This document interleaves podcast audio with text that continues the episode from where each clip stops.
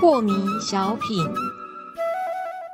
张讲师您好，有一位听众朋友，他想请教讲师，他说啊。听讲师您在节目中的这个禅宗公案，每一则都是那么样的精彩哦。但是呢，又觉得这些有心要修行的人，为什么要这么的辛苦才能够开悟？为什么以前的这个祖师不能像讲师您一样哦，就直接把心的位置讲出来，把这个修行的原理给讲清楚？为什么要让弟子大费周折的去让自己悟出来呢？呃，这个问题问得好哦。嗯嗯，有很多同学呢很想问，是，实际上我把。新的位置指出来了，我感觉并没有获得多大好处。为什么？第一个哈，即使你已经知道新的位置，而对新的位置里面的内心毫无体会的人还不少。嗯哼，他就会对你起一个莫大的疑问。哦，这第一个。第二个呢，有的人完全认为说心是不可能有位置的，他就会把你看成是魔。他会用极严厉的言辞批判你。嗯哼。好，第三个，已经知道新的位置而对里面有感觉的人，而他对里面的那一股气血，当面临他的时候，就把它看作毫无意义，悠游自在于其间的人少之又少。这个程度才能够叫做真的开悟了。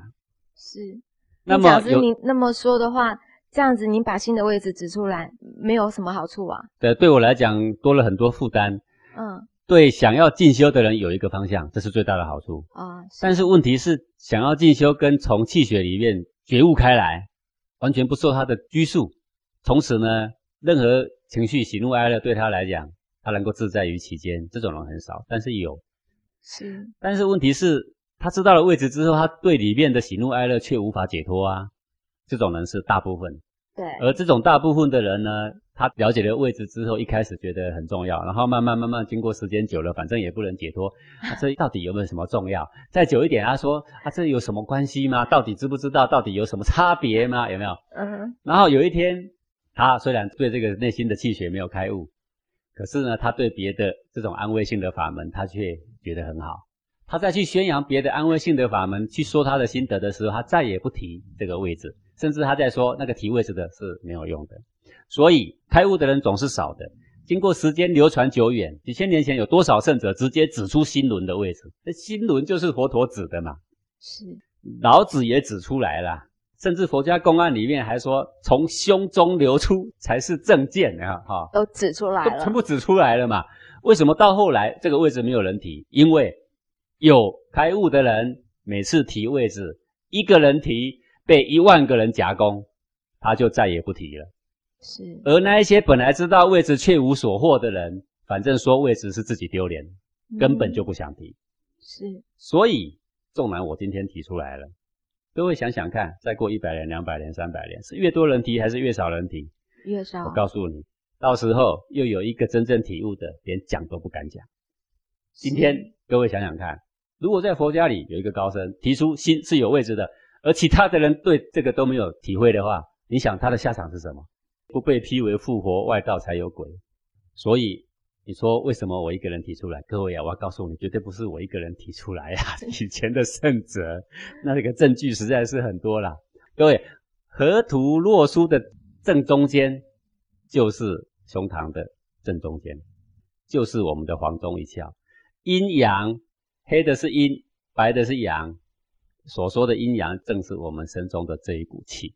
那是几千年前，几千年前早就已经把这个中黄一点也给点出来，那就是心呐的所在位置啊。好，佛陀不也说心轮吗？是。儒家不也说胸怀磊落吗？对啊，哪里有没有说呢？啊，所以啊，现在我们举出这个位置，勉强让各位有一个入手处。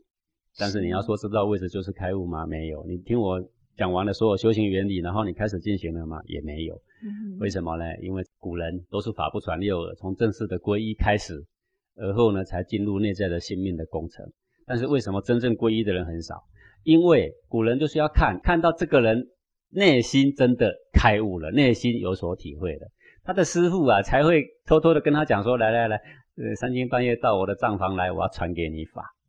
哦，有没有？五祖传给六祖不是这样吗？叩叩叩，地上敲三下，是 六祖有所体会哦，原来他三军要传我法，才跟着去求法，不是这样子吗？嗯对不对？是好，所以这个事情值得我们深思。现在如果你对内心有所体会，那么我要恭喜你，你适合这个学问，你好好进展。